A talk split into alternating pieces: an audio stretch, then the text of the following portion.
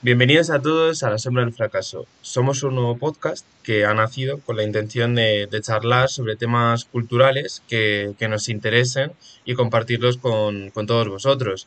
Eh, le vamos a hacer especial énfasis a la literatura, al cine, a las series de televisión, a la filosofía, a la historia, a cualquier manifestación cultural que, que nos cause interés y queramos eh, charlar sobre ello aquí en este podcast entre mi compañero Jesús Muy buenas a todos.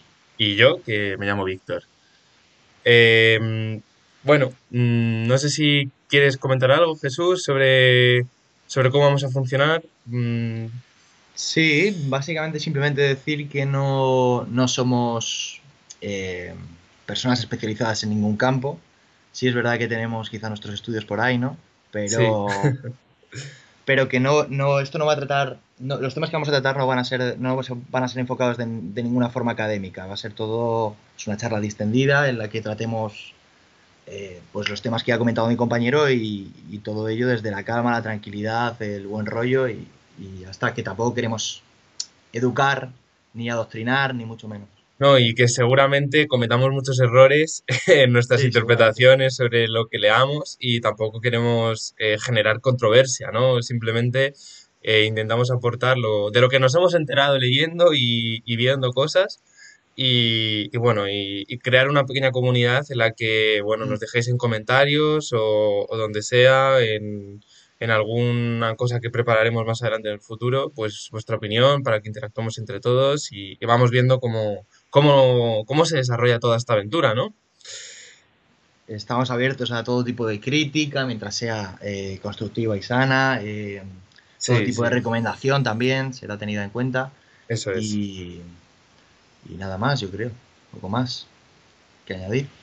Eso es. Bueno, pues si te parece, Jesús, empezamos con tu sección y nos vas poniendo en situación de, de qué cosas te gusta leer o qué has leído recientemente o, o qué quieres traer al podcast. Sí, vale. Bueno, eh, mi nombre de la sección, el nombre de la sección que voy a, voy a traer yo la mayoría de los días se llama Escupiré sobre tu tumba.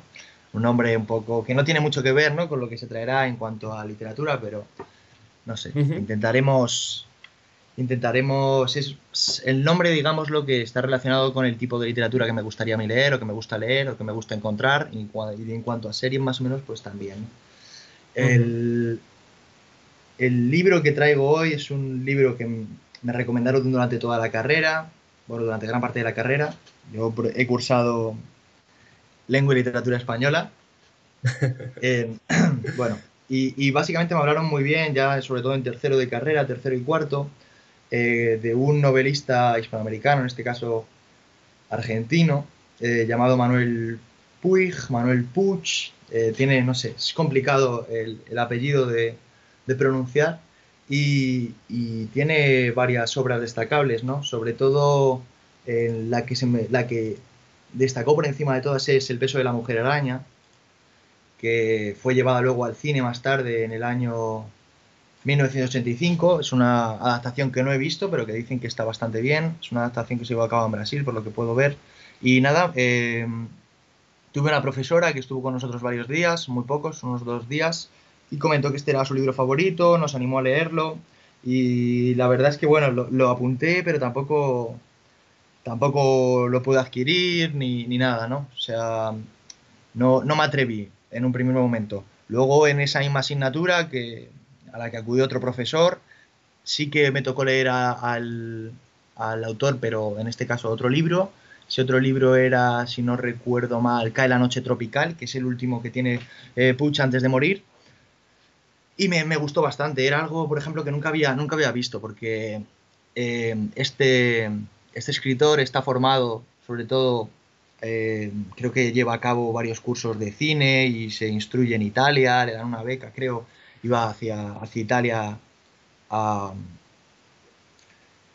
conocer un poco todo el mundo del cine, ¿no? Es algo a lo que se quería dedicar y luego debe ser que no le fueron muy bien las cosas o comenzó a escribir y le empezó a ir bastante bien en cuanto a la escritura. También en sus obras se puede ver todo ese bagaje cinematográfico que tiene.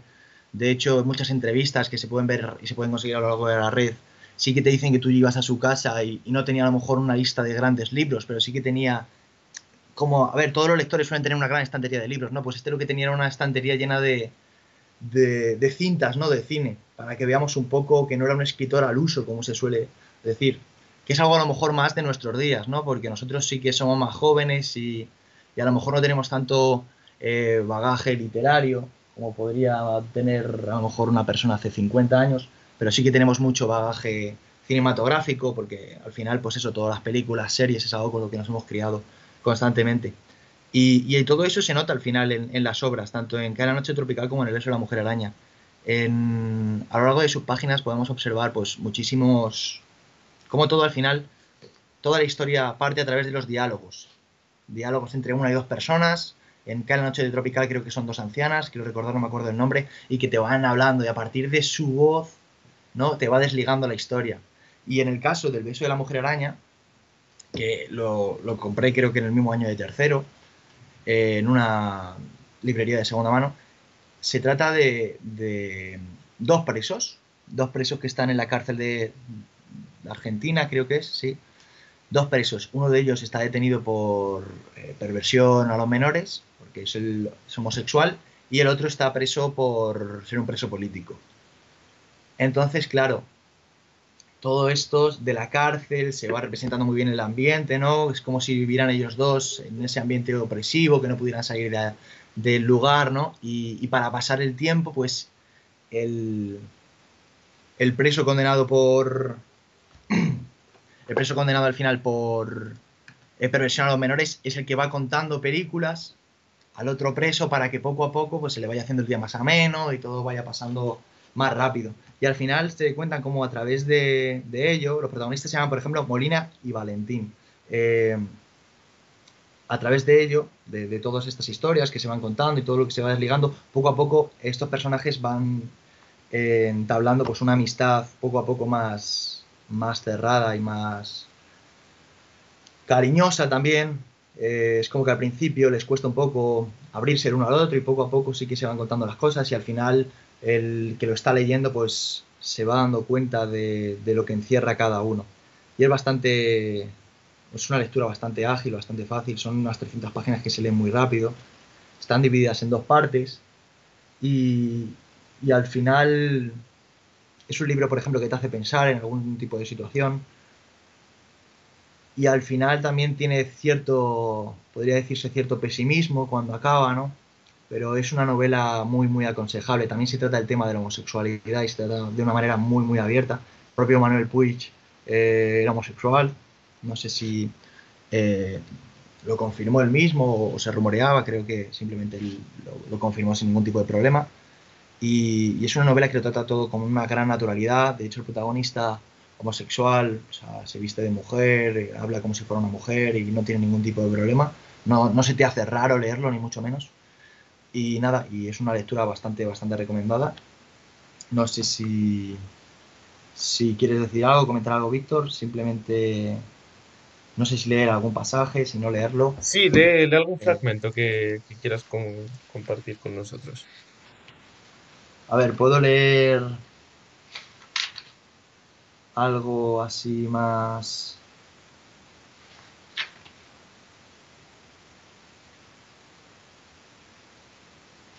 para más o menos ver cómo son el uno y el otro, ¿no? Uh -huh. A ver. Por ejemplo, es, hay de sobra, te digo, pero al entrar los dos a la pajarería es como si hubiese entrado quién sabe quién, el diablo. Los pájaros se enloquecen y vuelan ciegos de miedo contra las rejitas de las jaulas y se machucan las alas. El dueño no sabe qué hacer. Los pajaritos chillan en terror, son como chillidos de buitres, no como cantos de pájaros. Ella le agarra la mano al muchacho y lo saca fuera. Los pájaros enseguida se calman. Ella le pide que la deje irse. Hacen cita y se separan hasta la noche siguiente. Él vuelve a entrar a la pajarería. Los pájaros siguen cantando tranquilos. Compra un pajarito para la del cumpleaños. Y después, bueno, no me acuerdo muy bien cómo sigue. Tengo sueño. Seguí un poco más. Es que con el sueño se me olvida la película. ¿Qué te parece si la seguimos mañana? Si no te acordás, mejor la seguimos mañana. con el mate te la sigo. No, mejor a la noche. Durante el día no quiero pensar en esas macanas. Hay cosas más importantes en qué pensar. Hmm. Sí, yo no estoy leyendo. Si yo no estoy leyendo y me quedo callado es porque estoy pensando. Pero no vayas a interpretar mal. No, está bien. No te voy a distraer la atención. Perdé cuidado. Veo que me entendés. Te lo agradezco. Hasta mañana. Hasta mañana. que sueñes con, con Irena. A mí me gusta más la colega arquitecta. Yo ya lo sabía. Chao, hasta mañana. Vale, en este pasaje, por ejemplo, es el principio que hemos leído de la pajarería es una parte de, una película que le está contando. Dice, y es algo bastante natural. No, no es que te cuente toda la película y te haga un resumen extenso. Es que poco a poco él la va sacando en diversos fragmentos y la van esparciendo a lo largo de diversas noches. Eh, de noches distintas.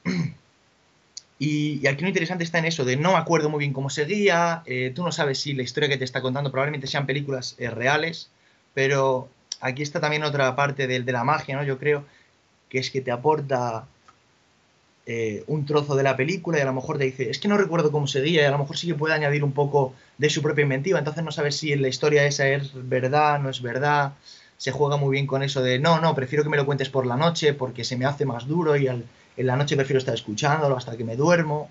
Em, y todo eso. Y también se desliga en ese caso, pues ahí lo vemos, Irena y, otro personaje, ¿no? Como ese empatizar de los propios personajes de los propios personajes de la cárcel con los personajes de la película que le está contando. Em, y eso me parece también muy importante, ¿no? Que se van creando vínculos y se van conociendo poco a poco a través también de, de todas estas historias del cine que le cuentan. Porque el personaje eh, es que, a ver, tampoco quiero, tampoco quiero cagarla, no me acuerdo muy bien si es Molina o Valentín, yo creo que es Molina eh, el que cuenta las películas y Valentín es el, es el preso político. ¿Vale? Eh, bueno, pues digamos que Molina es el que es un aficionado al cine, es como si fuera Puch, en cierto modo, es un aficionado al cine y le va contando todas las historias que le, que le van gustando.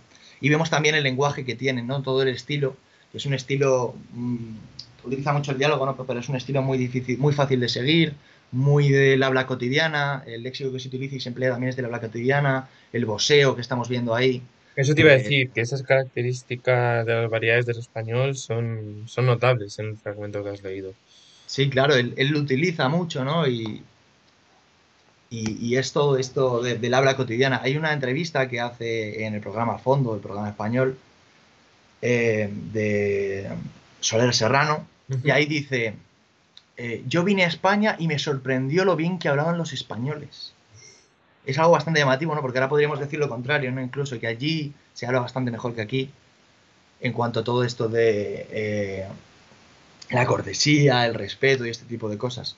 Pero, por ejemplo, es curioso y es llamativo, dice, no, yo intento hablar como se habla en el habla cotidiana, en el habla normal, y a partir de ahí, a partir de lo que es la palabra y de lo que es el diálogo cotidiano, se va desligando la historia. Y, y al final el hombre, el beso de la mujer araña es una historia dentro de muchas, bueno, son muchas historias dentro de una sola historia.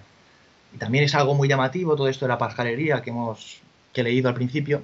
Es una historia, si no recuerdo mal, la primera de todas las películas que le cuenta, es una novela, es una historia, perdón, que diga, una película del régimen nazi.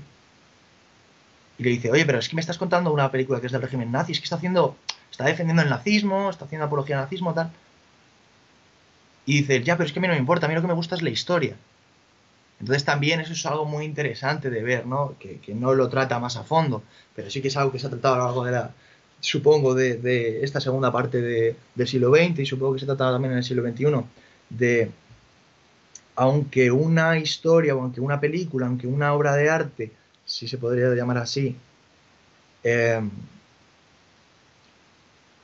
se haya hecho con fines propagandísticos o con fines de, ensalzar o defender ciertas ideas que son más que cuestionables, al fin y al cabo, si se crea una bonita obra de arte o si a la gente al final le acaba gustando, eh, tendríamos que darle valor en sí, ¿no? No podríamos rechazarlo simplemente por las ideas que hay implícitas en él. No sé, por ejemplo, tú qué piensas. Así que Bolaño tiene una obra también, que es la literatura nazi en América, que viene a contar esto, ¿no? Viene a decir de, oye, esto también es literatura o no es literatura, esto es literatura, porque son toda una serie de escritores y escritoras de pensamiento nacional, sindicalista o nazi, como quieras llamarlo, eh, de, en, América Latina. Y cómo ellos tienen sus ideas sobre la literatura y son escritores y escriben, y, y eso al final una de las cosas que te lleva a plantearte el libro. No sé tú qué pensarás sobre esto, Víctor, si tienes algo que... No, yo, yo sí que entiendo que que la literatura debe recoger cualquier tipo de manifestación independientemente de la ideología que transmita. De hecho, eh, Mein Kampf está, está considerada como, una obra de culto y de estudio. O sea, mm, creo que hay que distinguir entre el contenido y, y la forma y el valor que se le da eh, culturalmente eh, de- dependiendo de la sociedad, ¿no? Podemos estar muy en contra de lo que se diga en un fragmento, pero no impide que, que haya calidad literaria, que haya unos conocimientos previos sobre eh, retórica, sobre estilística. O sea, yo, yo creo que no, que no hay problema, que es perfectamente compatible, que sí que es cierto que a día de hoy surgen los debates sobre cancelar a determinados autores por, por Mm, misoginia, por eh, racismo y, y demás. Y a ver, eh, sí, pero digamos que, o sea, entiendo la posición social, la, la crítica fundada eh, respecto a los valores que se buscan transmitir, pero en este caso, eh, aunque la literatura está hecha para comunicar y, y para expandir un mensaje o compartirlo al menos, eh, yo entiendo que hay que ser lo suficientemente críticos como lectores para aprender a distinguir. Y es cierto que a lo mejor un niño se pone a leer cierta novela con una carga antisemita o misógina y él no logra discernirlo, pero para eso está el profesor, o para eso están los padres, o para eso está, la- mm, no sé, algún, alguna persona que sea referencia cultural en su formación y le ayude a, a encauzar sus pensamientos y que aprenda a distinguir entre lo que se dice y la realidad. Pero eh, cuando ya somos más mayores, cuando ya somos mayores, vamos, cuando ya tenemos un pensamiento crítico desarrollado y, y tenemos cierta formación intelectual, eh, personal y social, pues nos damos cuenta de que, bueno, pues, mm, pues que hay cosas que, que se deben valorar independientemente de la carga mm, ideológica que tenga, que tenga esa novela, ¿no? Entonces yo, yo entiendo que, que el debate actual de cancelar a determinados autores por, por eso, por su ideología o por determinadas cosas, pues bueno, no es acertado ni llega a ser crítico, porque lo crítico de hecho es hacer esa valoración final una vez leída la obra y decir, pues mira, se dice esto y tiene estas características, tal, no sé qué, y yo no estoy de acuerdo con ellas, pero las sé analizar.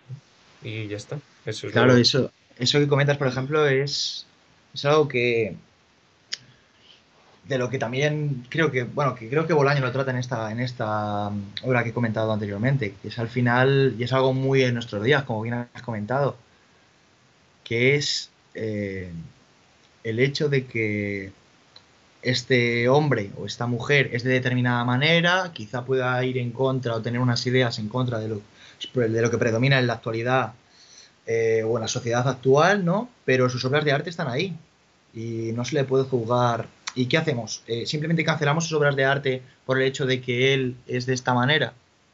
¿O, simplemente valoramos sus obras de arte y desligamos lo que es el escritor de la obra? Porque, por ejemplo, está Pablo Neruda, que es un poeta, un tremendo poeta, que es uno de los pilares fundamentales de la poesía chilena y, también, evidentemente, latinoamericana, sin ninguna duda. Y luego sí que tiene acciones o tiene actos más que cuestionables y que se le ha podido cuestionar a lo largo del tiempo. Y hoy en día, pues a lo mejor no está tan bien visto, pero sus poemas están ahí. Y yo creo que la calidad de sus poemas van a estar ahí y se va a seguir manteniendo a lo largo del tiempo. No, no creo que influya nada lo que haya hecho, no haya hecho, las ideas que tuviera o que no tuviera. Entonces, no sé, es algo yo creo a tener en cuenta. Se puede estudiar ese autor, se puede apreciar la calidad literaria y luego, si no estás de acuerdo con sus ideas, no tienes por qué abanderarlo. Es decir, Mm, eh, puedes leerlo, criticar lo bueno, lo malo y ya está. Y no hace falta que luego fuera del ámbito mm, académico o, bueno, el más puramente literario, eh, vayas eh, poniendo pósters en tu habitación de Pablo Neruda. Es decir, claro, tú puedes leer la obra, te puede encantar, te puede causar mm, mucho desapego o lo que haga falta y ya está, pero no, no implica necesariamente que le tengas que dar publicidad o tengas que hablar bien de él por el simple hecho de que te gusta la obra literaria. Puedes eh, leerla y no ser un fanático de, de ese autor. Totalmente de acuerdo con ello, claro. Sí, sí, sí. Efectivamente, al final, al final es lo que comentas, ¿no? El quedarnos con las obras que nos gusten y ya está, intentar desligar eh, al autor de, de, la obra, no tenemos por qué defenderlo, ni mucho menos. En el caso últimamente, por ejemplo, es, el, es Vargas Llosa, algo que comentamos tú y yo ya Sí, fuera de, off the del record, sí. podcast, ¿no? Sí, Off the record.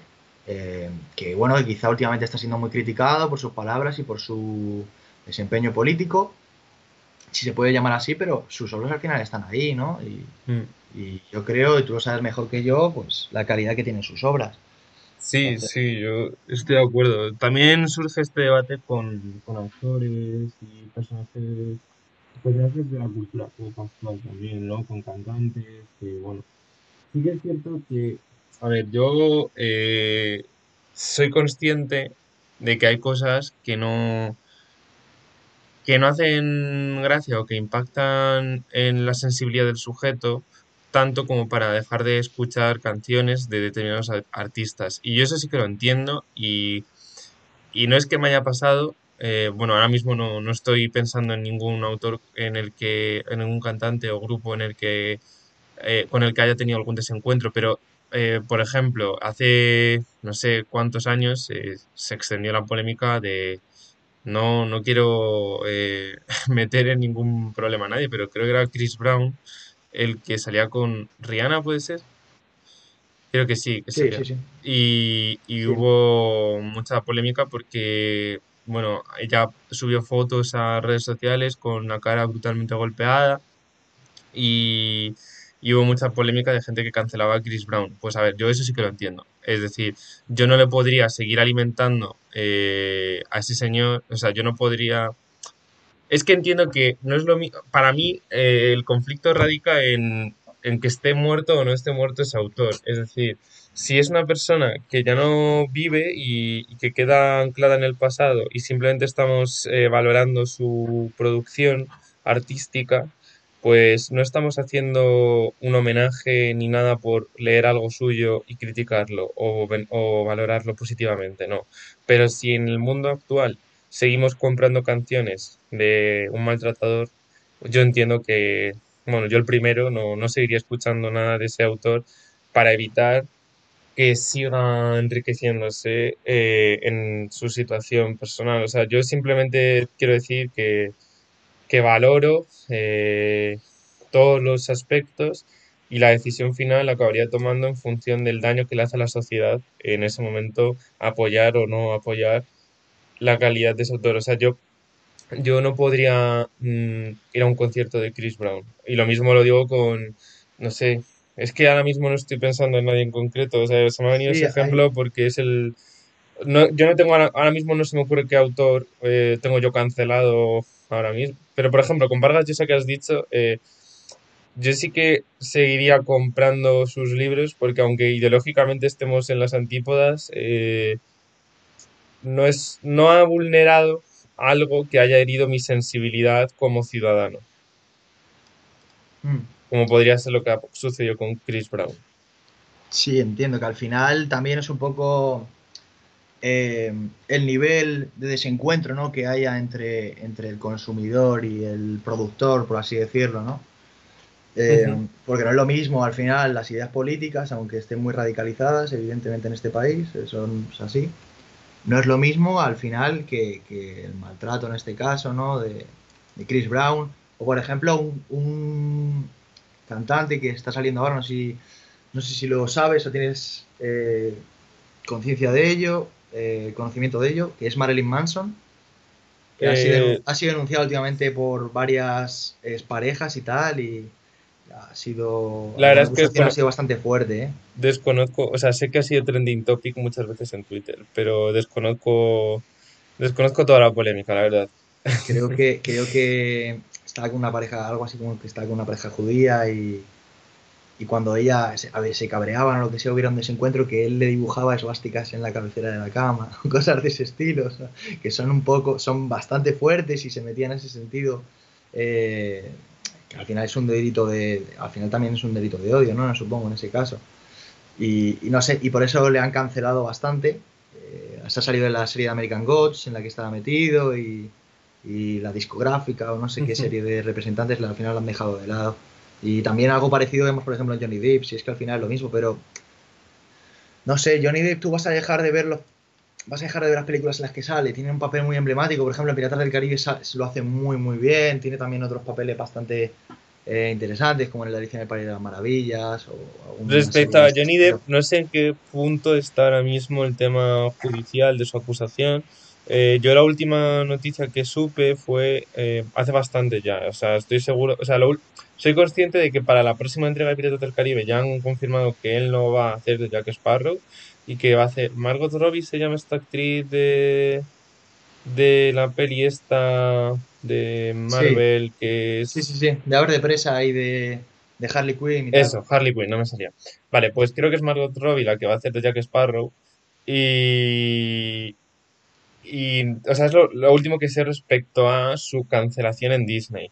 Pero lo que iba a decir a nivel judicial o a nivel trámites legales es que, eh, que esto ya es de hace bastante. Igual ya está actualizado y, estoy, y estoy equivocado. Pero eh, creo que hubo un punto de la demanda en la que se comprobó o se desestimó la acusación de su pareja y, y se igualaron los cargos porque eh, al parecer era una relación tempestuosa y estaban todo el rato peleados y agrediéndose mutuamente y no sé si llegó a considerarse eh, un problema, mm, o sea, que no sé si llegó a desvincularse de violencia de género el, caso.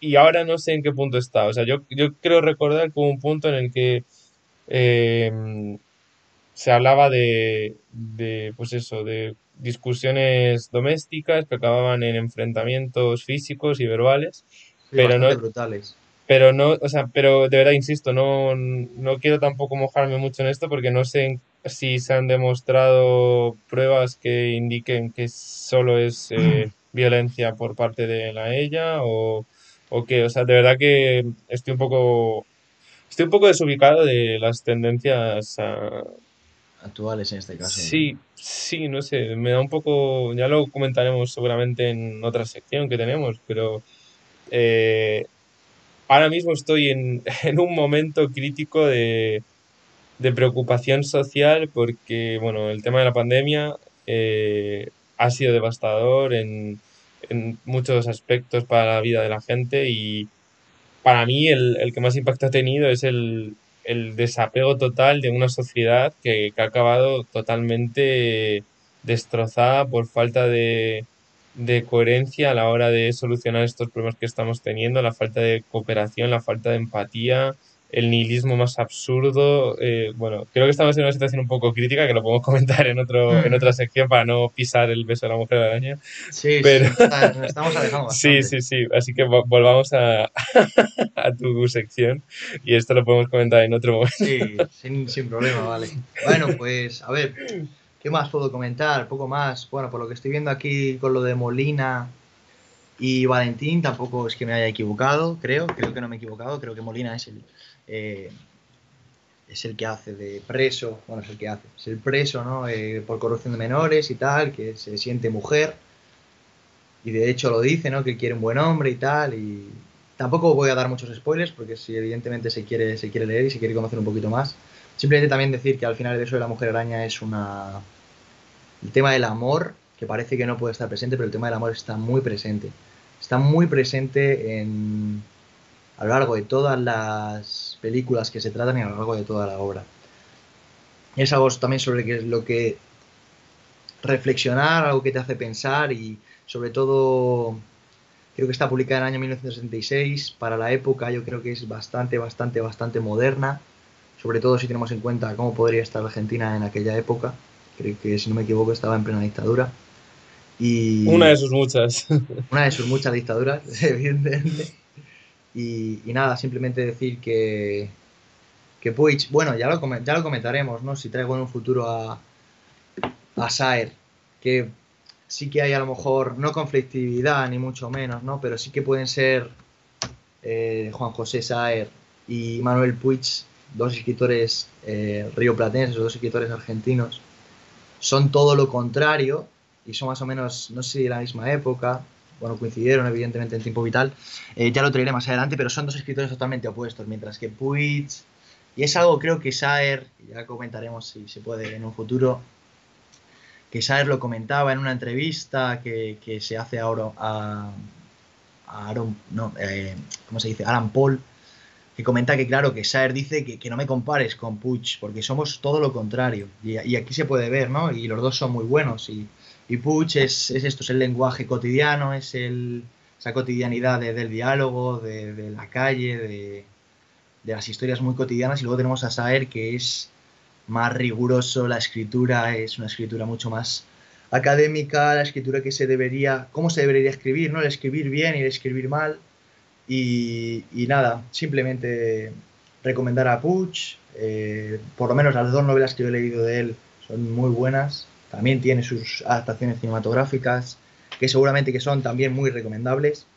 Y nada, simplemente, ¿cómo lo hacemos? ¿Catalogamos este libro como un libro recomendado para la lectura? Podría decir, un eh, libro muy fácil, muy asequible, que te va a hacer darle una vuelta un poco a, todo lo que es la vida, las prioridades que uno tiene en la vida, también el tema de la política, que es un tema muy actual ahora. Molina habla de política, le da un poquito igual, yo creo, en general, y Valentín, sin embargo, es todo lo contrario. Y al final vemos como en los momentos críticos todo eso queda un poquito de lado y al final sale lo esencial, yo creo, de la vida. Así que es una muy recomendada lectura y, nada más, y, investigar un poco más. La gente que si quiere, si está escuchando a alguien esto, que, que lo investigue si quieren, ¿vale? Y, nada, y luego Puch como escritor es un, es un escritor muy peculiar, creo que se metió prácticamente eh, o ofendió de alguna manera a todos los integrantes del boom, también es algo que no, no he comentado, ¿no? Porque él prácticamente, no sé si está a la par o empieza a publicar a la par que, todos los integrantes del boom latinoamericano, pero es tan distinto a ellos y se desliga tanto de ellos y, una manera de desligarse al final es, con este tipo de, ofensas ¿no? que, les hace. Y porque entendía la literatura de una manera muy, muy, muy distinta. Entonces también es, está muy, es muy recomendable, eh, no solamente porque cuando piensas en la literatura latinoamericana piensas en el boom, y que es mal llamado boom, evidentemente. Pero no, no solamente está el boom, también hay otro tipo de autores que, que, se desligan de ello y que son muy, muy, muy recomendables. Y no sé, en futuras entregas o si no más tarde podría traer algún tipo de, creo tenerlo por aquí, algún tipo de insulto eh, que profiere Puch a todos los integrantes o a cada uno de los integrantes y podría estar bastante gracioso. Pero bueno, yo doy por concluida, si, si quieres, Víctor, esta sección y, uh paso a la tuya. Vale, bien. Eh, la sección en la que yo voy a participar se, se llama La Guardia del Pícaro. Y, y en esta ocasión he traído un cuento ruso del siglo XIX de Nikolai Gogol que, que quizá muchos hayáis leído porque es bastante conocido, se titula La nariz y es un cuento satírico, es un cuento eh, que se ríe de, algunos complejos de la sociedad rusa del momento que bien podrían ser eh, los mismos de los que se acompleja la sociedad eh, globalizada en la que nos encontramos ahora mismo, ¿no? el cuento es cortito, tiene dos partes bien diferenciadas, tres, en las que, bueno, se plantea la pérdida de la nariz por parte de un funcionario de, de del gobierno ruso de, de, la época, de los zares. Y el caso es que mm, lo que más me llama la atención de, de esta obra mm, no es tanto eh, la trama como si eh, la manera en la que está narrado todo. Eh, es cierto que hay muchísimas interpretaciones sobre la pérdida de la nariz, de las que intentaré hacer mi valoración, pero eh, a mí lo que más me ha llamado la lectura de este cuento ha sido cómo el narrador rompe al final del cuento con lo que parecía ser el leitmotiv de, mm, de su, de su marco narrativo. Y es que eh, el cuento está narrado en tercera persona y al final, eh, cuando acaba de contar, pues cuando llega el desenlace de, la trama, eh, hace una intervención el narrador en primera persona mm, en la que empieza a cuestionarse la verosimilitud de lo que, de lo que ha contado. Y esto es muy interesante porque se hace preguntas del estilo, ¿y cómo es posible que se haya perdido una nariz? Bueno, es que no he hablado de la trama, ahora hablo de la, de la trama, pero eh, como que se le plantea cosas que son mm, absurdas y hace creer al lector que esas cosas tan absurdas eh, son irreales, pero dentro de la historia vemos que hay muchas cosas que se pueden interpretar como reales.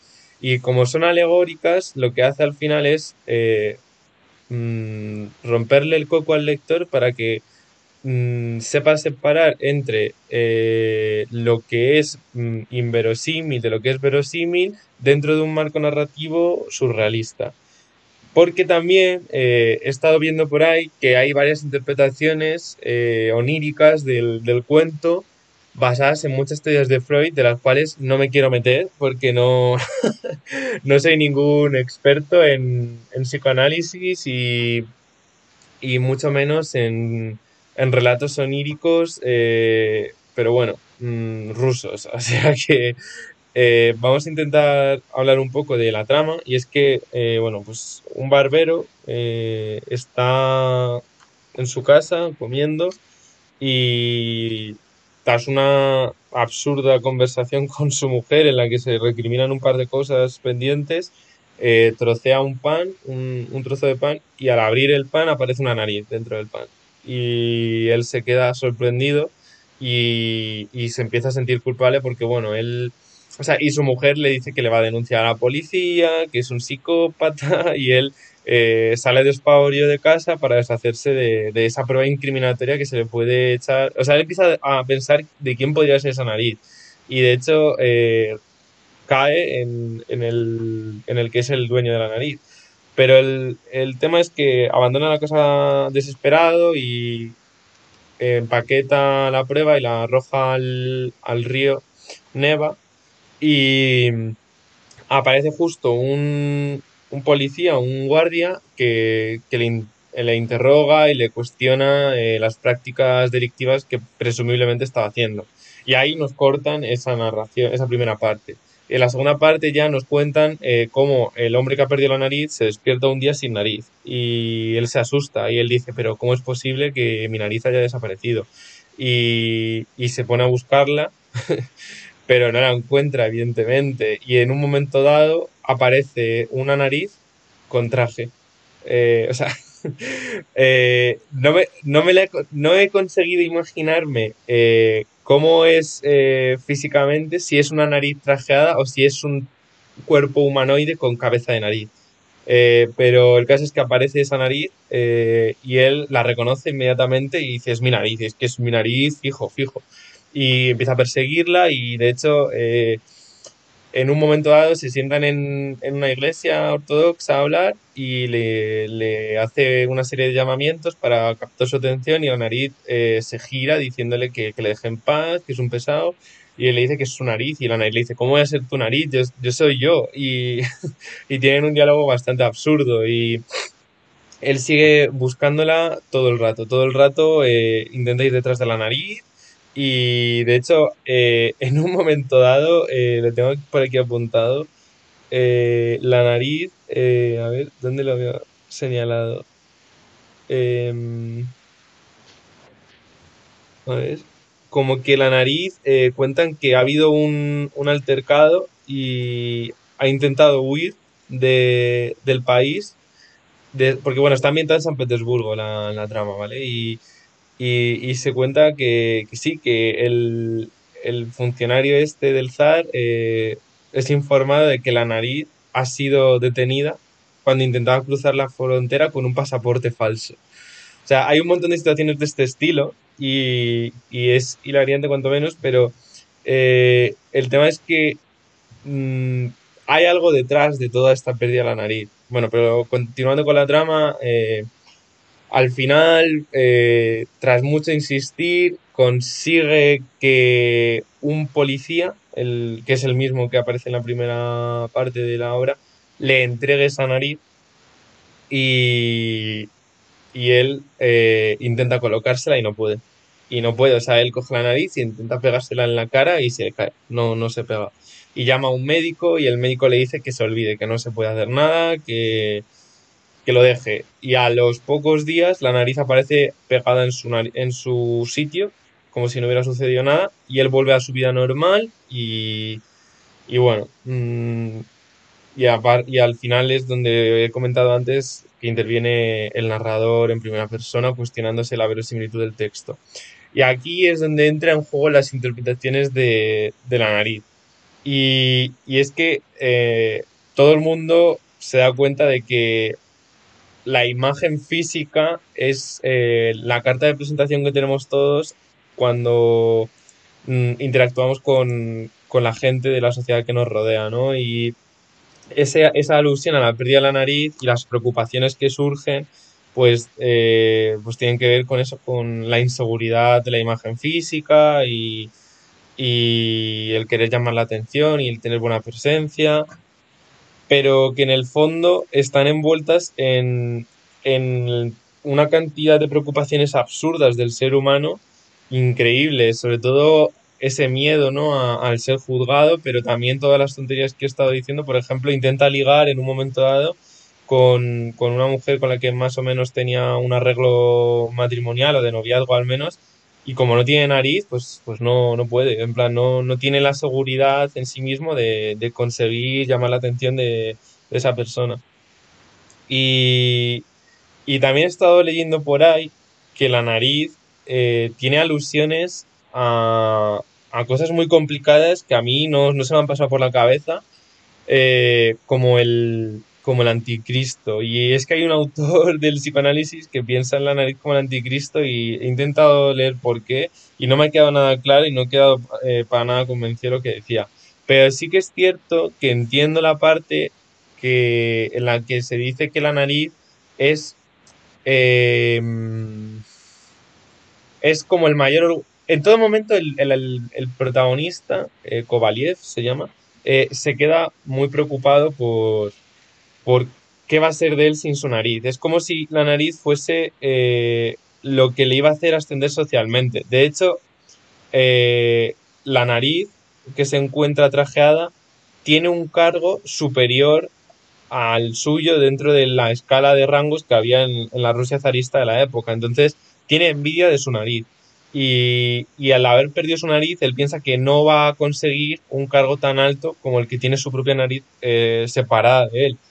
Y es una de las cosas que más le preocupa. O sea, es como esa. esa es, es como el orgullo. Mm, la, sensación de que. Eh, bueno, lo que estoy diciendo todo el rato, que, que es la llave para ascender y, que se le ha mm, negado esa posibilidad desde el momento en el que desafortunadamente desaparece la nariz. Y eh, a mí me llama la atención que al ser un cuento absurdo y no tener ningún tipo de intención final de cuestionarse que es, o sea, al final nos cuestionan las dudas sobre la verosimilitud y todo eso, pero no se cuestiona determinados actos que suceden en la obra, que entiendo que es para que Gogol lo hizo para que el lector se lo, se lo preguntase a sí mismo, pero se preocupa por no extender socialmente el personaje, pero no se preocupa por respirar. Es decir, eh, le importa muy poco eh, lo que es en sí el hecho de respirar como algo básico, pero sí le preocupa ligar o sí le preocupa la posición social, pero no está preocupado de que si no tengo nariz me muero. O sea, eso en ningún momento se, cuestiona. Pero sí que es cierto que hay un personaje que le ofrece tabaco para oler y, o sea, se juega con el, con el olfato, pero no se juega con la función vital de, respirar porque si no te mueres. Y es absurdo eso, ¿no? Que, se cuestiona todo el rato cosas eh, a nivel económico, a nivel social, pero no se cuestiona cosas a nivel eh, si no tengo nariz, no respiro y me muero. Y, y bueno, también es cierto que hay interpretaciones para valorar esa pérdida de la nariz como una castración del, falo del hombre, porque eh, hay un momento dado en el que, no sé, es que lo dicen al, final y al principio. Al, al, principio lo dice la mujer del barbero y al final lo dice el, narrador sobre, sobre Kovaliev. Y es que eh, tiene miedo de que cuando le estén afeitando, el barbero eh, tire mucho de la nariz y se la arranque. Y es ese miedo, ¿no? A la castración, a, perder la virilidad, a perder tu, fuerza, esa representación que tienes en la sociedad. Y de hecho, eh, esa castración metafórica eh, se convierte en un anuncio real cuando él pierde la nariz. Y es que cuando él pierde la nariz, nacen, brotan todas esas inseguridades, todos esos, esos miedos. Y, y bueno, hacia el final de la obra, el, médico sí que es cierto que, que es un poco, eh, si nos ponemos superfluos, eh, ese anticristo que no entendía bien al principio porque está dispuesto a comprarle la nariz como si fuese comprarle el alma. Le dice, eh, olvídate de la nariz porque no hay, no hay solución, esto no se puede pegar. Eh, de hecho es que le, le, aprieta contra una pared, eh, estrujando en la nariz y en la cara para ver si se le pega y no se le pega. Y le dice, mira, olvídate, es lo mejor, lo mejor es que le metas la nariz dentro de un frasco y te olvides de, que has perdido la nariz, la tienes ahí contigo y ya está. Pero eso no le convence al protagonista. Y le dice, bueno, pues si no te convence, te la compro. Dame la nariz y te la compro. Y eso sí que es un poco el diablo, ¿no? Que eh, véndeme tu alma mm, y ya está. Y así te llevas algo de ganancias. Pero él no, quería ganar dinero, él quería su nariz. Y, y cuando recupera la nariz, eh, vuelve a ser grosero y, vuelve a ser... Eh, distante con la gente. Entonces sí que se puede entender esa recuperación de, la virilidad con, la previa castración que había sufrido. Y, y bueno, eh, tengo aquí apuntado para terminar, ahora te preguntaré qué te parece, pero tengo aquí apuntado una cita de, Trotsky, el, político el, de la época del siglo XX con el que rivalizó tanto Stalin, eh, que dice, antes de Gogol hubo Teócritos y Aristófanes rusos, Cornelies y Racines patrios, Goethes y Shakespeare nórdicos, pero no teníamos escritores nacionales. Ni siquiera Pushkin está libre del mimetismo y de ahí que lo denominaran el Byron ruso. Pero Gogol fue sencillamente Gogol, y después de él nuestros escritores dejaron de ser los dobles de los genios europeos. Tuvimos sencillamente Grigorovich, sencillamente Turgenev, sencillamente Goncharov, Staltikov, Tolstoy, Dostoyevsky, Ostrovsky, todos derivan genealógicamente de Gogol, fundador de la narrativa y la comedia rusa. Tras recorrer largos años de aprendizaje de artesanía casi, mm, eh, de artesanía casi, nuestra musa presentó su producción maestra, la obra de Gogol, y entró a formar parte con pleno derecho de la familia de las literaturas europeas. Y es un poco el poner de manifiesto la importancia que tiene la aparición, la irrupción de, de Gogol eh, sobre todo, su gran obra es Almas Muertas, pero tiene varios cuentos como este que, son bastante interesantes y, que vienen bien y que están bien traídos al nacimiento de, esa idiosincrasia de la literatura rusa que tan denostada está hasta el siglo XIX a nivel estudio de la literatura universal. Y es un poco una de las primeras eh, piedras que cimentan eh, el gran legado de la literatura rusa de los realistas. Y bueno, de que no tengo mucho más que comentar, la verdad. ¿Qué te ha parecido? ¿Alguna impresión? Eh, muy, muy interesante, la verdad. Eh, yo, por ejemplo, tengo Almas Muertas de Gogol en, en la estantería. Siempre me ha llamado mucho la atención. Lo he ido dejando un poco de lado, quizá, no sé, porque tengo otros tipos de lecturas.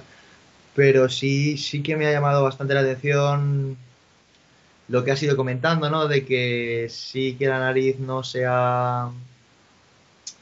No se, no se preocupa por, por, el hecho de respirar, ¿no? Por lo que sería lo natural, y eso también, sino por todo lo que le puede aportar la nariz, en el sentido de economía, de amor, todo lo que la sociedad al final, lo que una sociedad te impone, lo que una sociedad te requiere. Y sin embargo, lo que tú ya tienes dado de por sí, que sería quizá lo más esencial, lo que es el respirar, es el vivir, eh, no, no le da importancia.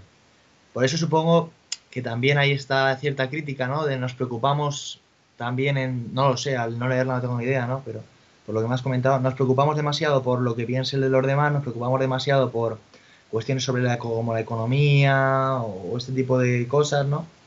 Pero no, lo esencial, lo de verdad, que es que estamos vivos, que es que tenemos esa capacidad de, respirar, de disfrutar quizá de, nuestra vida, la dejamos de lado y nos, y nos abocamos simplemente a, eso, a la sociedad, al trabajo, al ascender de puesto, a preocuparnos por lo que nos digan, por lo que no, el cómo debo de mejorar dentro de la sociedad.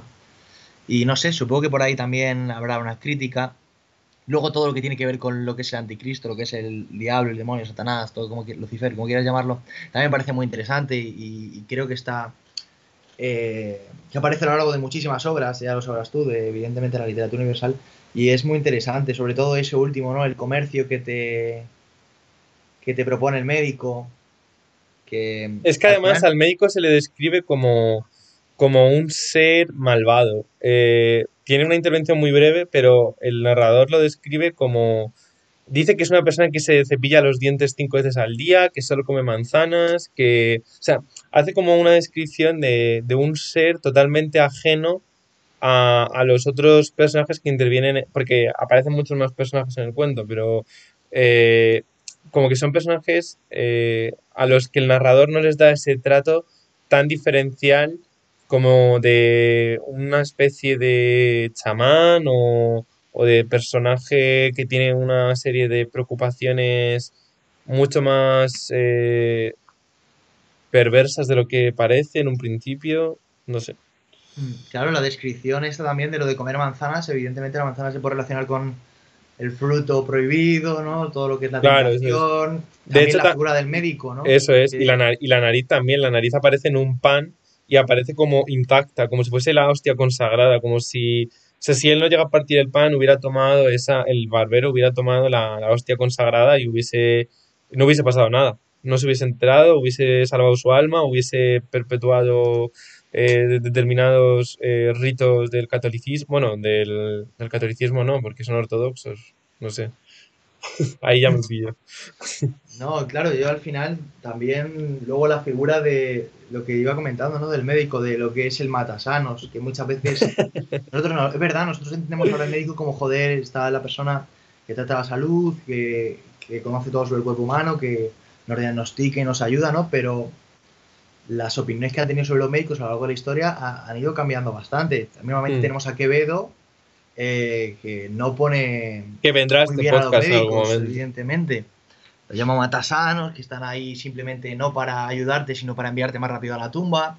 Sí, eh, también se puede relacionar en cierta medida, ¿no? En cierto modo con, todo esto de Lucifer. no sé si en algún momento los nombra lacayos de Lucifer o cosa de este estilo. podría ser, ¿eh? No, no, no. Es, muy interesante. Y también otra cosa que quería mencionarte es todo esto de los juegos con la realidad, que también es algo muy.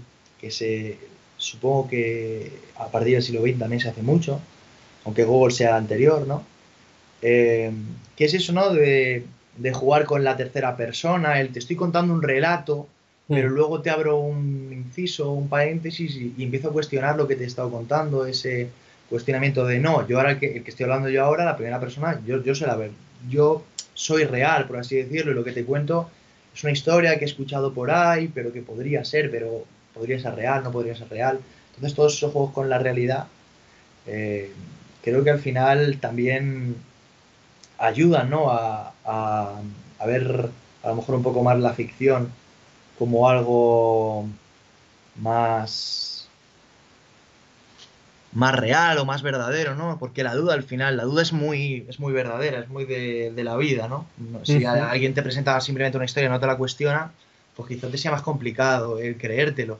Pero al ser él mismo el que la cuestiona, ahí quizá gane bastante la historia, no lo sé. me están dando ganas de leerla, evidentemente.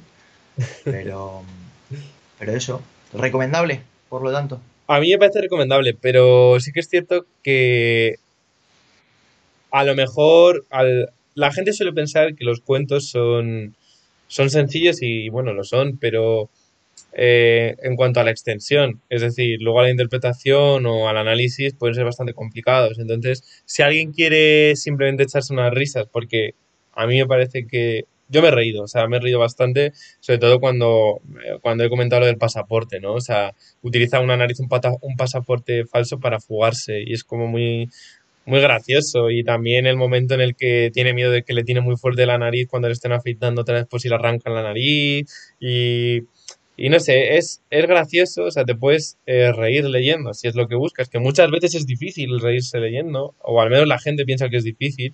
Bastante difícil. Y, y bueno, sí, recomendable, sí, recomendable. También te digo que si la gente se quiere meter de lleno en el mundo de la literatura rusa, es un buen comienzo porque no hay muchas cosas enrevesadas de la sociedad eh, rusa, que es muy compleja y muy complicada para un lector de literatura occidental, por así decirlo. O sea, es, es un mundo vasto de complicaciones y, y entiendo que, bueno, pues es un, primer acercamiento bastante... Mmm, asequible o, ligerito en contraposición con lo que puede ser enfrentarse directamente a los hermanos Karamazov o a Guerra y Paz o Ana Karenina, no sé. Entiendo que es un que si quiere alguien meterse de lleno en la literatura rusa es, un buen comienzo. Pero bueno, no, no, quiero extenderme mucho más porque nos queda una sección en la que yo creo que seguramente nos extendamos muchísimo y ya llevamos una hora hablando. Sí, es verdad. Eh, simplemente una cosa, una cosa también eh, hay que comentar que tú, para la lectura de este eh, cuento, la has leído, ¿no? Y evidentemente luego te has informado a raíz de otro tipo de, sí. de artículos, con la, lectura de artículos o cualquier tipo de este estilo, ¿no? A lo, que quiero, a lo que quiero llegar es, con una primera lectura, porque muchísima gente no acude a los artículos ni, ni a cualquier otro tipo de, de texto académico para, para, ampliar un poco su lectura. Entonces, con una primera lectura, ¿tú crees que se va, van a llegar a ese mm, contenido más profundo, ¿no? Eh, yo creo, yo creo que no se va a llegar a las interpretaciones del anticristo ni nada de lo que he comentado al final, pero sí a lo de la eh, a la pregunta que has comentado tú que te, ha, que te ha causado interés con lo de qué pasa ahora con lo de respirar. No me voy a preocupar de esto, o sea, eso sí que yo me lo he llegado a replantear en el momento de la lectura, o sea, lo que me ha hecho indagar más ha sido eh, pensar en otras posibles interpretaciones de la nariz, pero cuando estás leyendo, en todo momento entiendes esa preocupación por la imagen y, a lo mejor no sabes que la sociedad zarista rusa del momento tenía un sistema de méritos al servicio del zar en el que tú ibas progresando en la escala, pero si entiendes que eh, la imagen que das al mundo exterior es importante para tu seguridad personal y la de tu entorno más inmediato. Entonces sí que entiendo que parte de las interpretaciones se pueden conseguir con una primera lectura y parte no. Y eso eh, con los rusos va a pasar continuamente porque mm, son enrevesados. Claro, y también que evidentemente todos estos, todo lo que se trata, eh, al final es algo también muy del día a día, ¿no? Todo esto de las apariencias, de lo que nos preocupamos, que es algo, no es algo que nos quede muy lejos. Eso es. Que también se puede. Sí, sí, sí. Sí, es actual, es actual. Sobre todo te ríes, de verdad. Eh, si tengo que destacar algo es eh, la facilidad que tiene para que el lector pase un rato cómico. Totalmente recomendado, entonces. Sí, sí, sí, la verdad que sí. y, bueno, si no tenemos nada más que añadir, damos paso a nuestra última sección de hoy, el último trago, en el, que Jesús y yo eh, normalmente traeremos algún elemento cultural que hayamos hecho los, o sea, que hayamos compartido recientemente y, del que podamos hablar sabiendo los dos de lo que, de lo que se puede tratar. Es decir, en, las otras secciones vamos a hablar de nuestras aportaciones personales y en este eh, nuestras puestas en común, ¿verdad?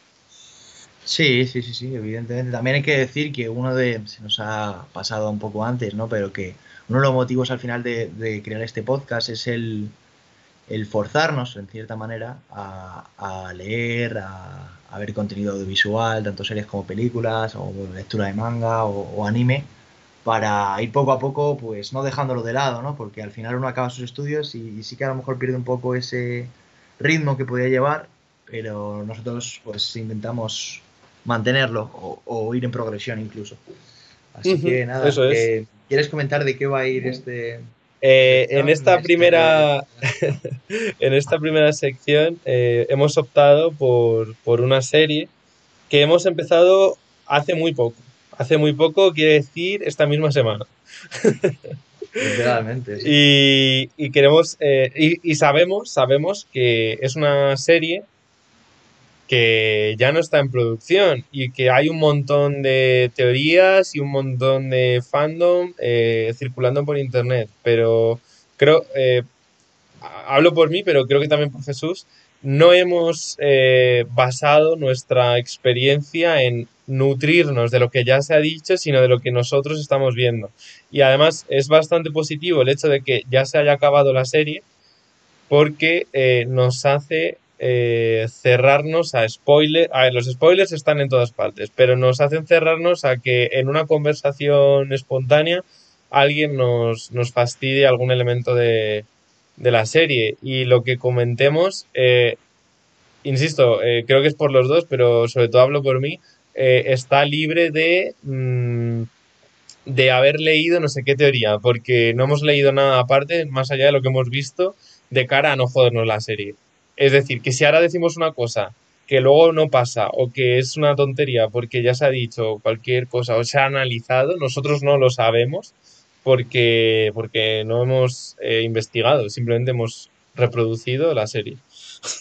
Y también eso, eso es lo bonito, ¿no? En, cierta, en cierto punto, el ver cómo alguien, porque yo qué sé, puede haber gente que ya se haya visto la serie de arriba abajo, se haya repetido dos, tres veces, eh, pero nosotros estamos, es como ver el desarrollo uno a uno, no es como volver a revivir esa primera vez que la visteis o que estabais viendo y, y ver lo que vamos pensando y, y las teorías que nos vamos montando al fin y al cabo, ¿no? Y cómo vamos analizando y viendo cada cosa. A lo mejor decimos, joder, es que este personaje mola un montón. Y a lo mejor es que en la sexta temporada se convierte en un capullo y se carga a cuatro protagonistas. No lo sabemos. Eso Simplemente es, desde, desde nuestro punto de vista, desde nuestra eh, mirada fresca, supongo, en cierto punto. No hemos mirado ni teorías en YouTube, ni en No, wikis, no. ni nada. O sea, de hecho es Sí. que no sabemos, eh, por no saber, estoy dispuesto a decir que no sabemos ni siquiera nada de, del- de uno de los personajes que son importantes en, en la obra, como, como es el padre, ¿no? Del protagonista. O sea, no sabemos, eh, nada. o sea, no, no le conocemos, quiero decir. Eh, desconocemos muchas cosas que seguro que la gente que nos escuche ya, ya habrá... Ya, ya has nombrado la serie, entonces, el nombre de la serie. No, no Todavía he no. nombrado, no le he nombrado. Eh, podemos decir que tiene, no sé si es un spin-off una precuela, una secuela, no tenemos ni idea, eh, con el nombre de Mayans. Eh, y evidentemente no es otra serie que la de Hijos de la Anarquía. Es una serie que ninguno de los dos habíamos, ninguno de los dos la habíamos visto. Es una serie que a mí me llamó bastante la atención. De hecho, me había visto un capítulo, pero lo había dejado ahí hace un par de meses. Víctor no había visto nada. eh, Cero. y, y no sé, vamos a comentar más o menos las primeras impresiones que tenemos cada uno. A las primeras impresiones antes de verla. Es decir, ¿qué te esperabas tú que fuera esta serie? Pues mira, yo la verdad es que esperaba una serie eh, llena de referencias a la cultura norteamericana del mundo del motor, de la carretera, de las Harleys, de, de la música rock y, y, de, y bares de carretera en general. Y me he encontrado con, con una serie que tiene una trama subyacente mucho más eh, compleja que, que un mero hobby o un mero club de moteros. ¿Tú? Yo más o menos iba por ahí, yo pensaba que iban a ser simplemente peleas entre moteros. Eh, Eso es, sí.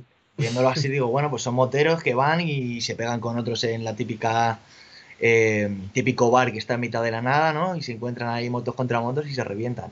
Pero al final es todo lo contrario, creo que Parecía una serie un poco vacía de contenido, pero Mm. muy de acción, ¿no? O sea, esa es la, la sensación que nos quedaba al principio. pero es bastante más profunda al final Mucho de, lo más que, profunda, de lo que nosotros creemos. Y ahora entraremos con ello, ¿no? Pero llama la atención. A mí, por ejemplo, me llamó la atención y ya te llama la atención con el protagonista. Y claro, nosotros no la hemos visto, pues ahora entendemos que este protagonista es el de eh, películas como el Gentleman.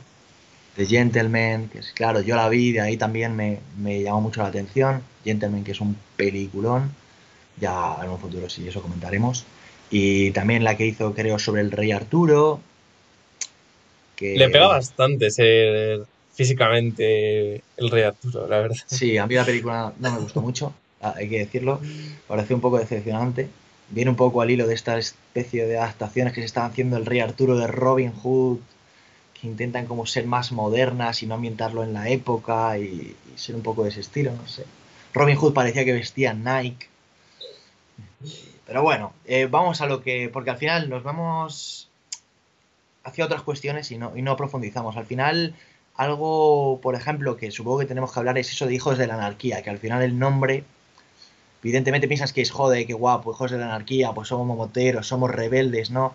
Eh, vamos a lo nuestro, que es lo que podemos pensar en un primer momento, pero yo creo que se, hay mucho más ahí dentro, ¿no? Esto de la anarquía al final es por algo, eh, hay una especie de, por lo que hemos visto, ¿no? De teoría, de primera teoría o de, eh, de una primera idea de la que surge todo esto de Hijos de la Anarquía, ¿no? Con el padre de, de Jax y con, ¿cómo se llama? El, el padre de Opie Piney.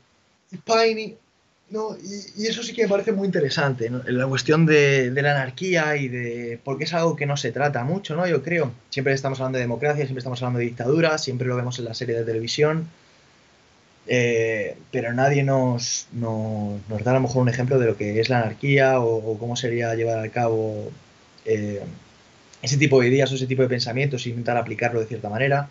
También es interesante. Sobre, todo porque la anarquía que hay, al menos en España, o la gente que, hace eh, apología de la anarquía en, su día a día, al menos la impresión que tengo yo de Twitter o, de contactos que tengo es un, digámoslo claro, sudapollismo de, de todo y hago lo que quiero cuando me da la gana y, e ir por libre constantemente. Y aquí nadie va por libre constantemente. Eh, de hecho, eh, todas las decisiones se toman en base a eh, el consenso del grupo, del, del club de, de, mm. de, Sam Crow.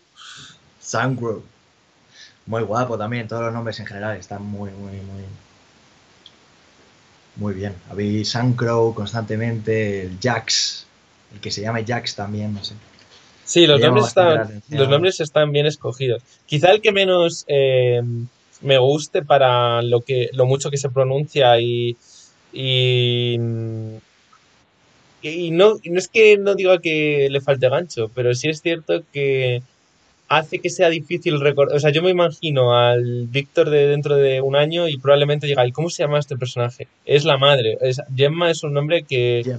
Eh, no sé, o sea, de hecho, mi hermano eh, sí que ha visto la serie y, me dijo el otro día, tal, ¿te gusta la madre? yo, ¿quién? Gemma. Y dice, sí, esa. O sea, como que entiendo que me, le, ha pasado a él y me ha pasado a mí y creo que a mucha gente, porque Chips, eh, Clay, Bobby, em, no sé, son nombres que, Tig, o sea, son nombres cortos, eh, directos y como muy cargados de, de significado, o sea, mm, están como bien traídos. Incluso el nombre de, la novia de Jack, Tara, eh, o sea, es sencillito y recordable, pero Gemma, bueno, vamos sí, no, no, totalmente, totalmente. Y, al final Gemma, que es uno de los personajes, yo creo que de los que tenemos que hablar, evidentemente, hmm.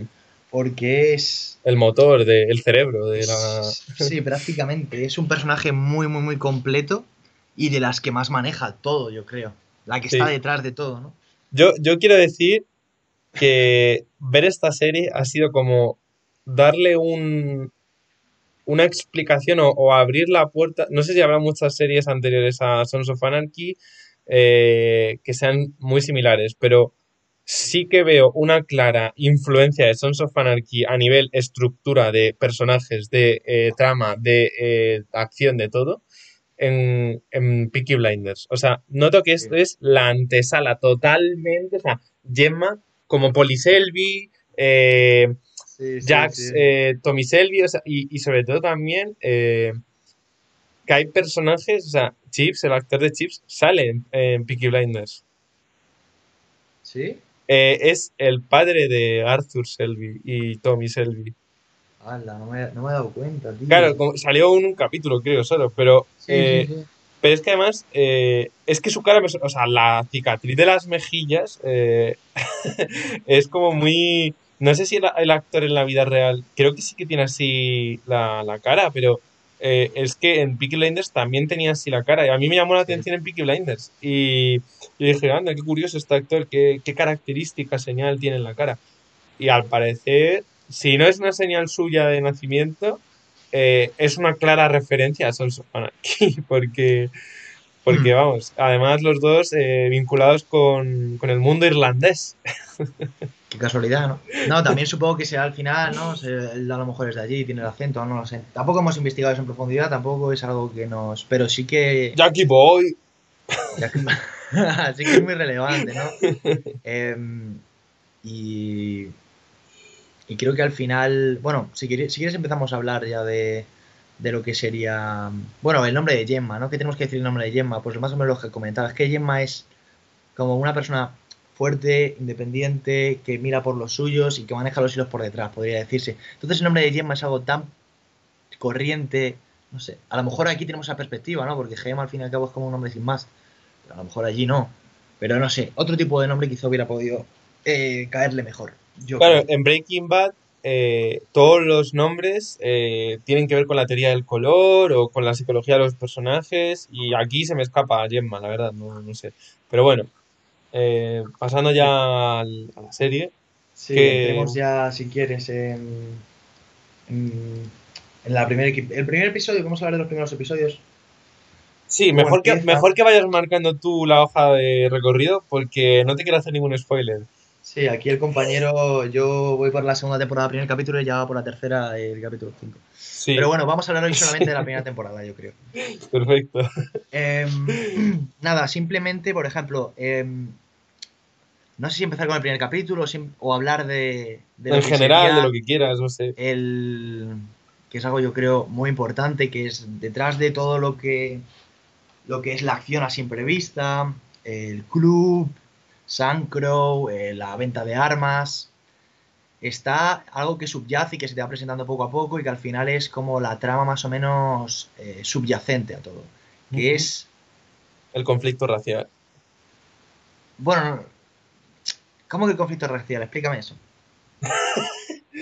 Eh, bueno, es que hay como un montón de enfrentamientos Mm, entre bandas, pero bueno, hay mucho racismo todo el rato. De hecho, eh, a los mayas les llaman espaldas mojadas, a los negros niggers. Eh, quiero decir que todo, eh, hay como un continuo desprecio según la raza y además no, no voy a hacerte spoiler, pero bueno, has empezado la segunda temporada. Sí, sí, te muestran un abanico muy amplio de...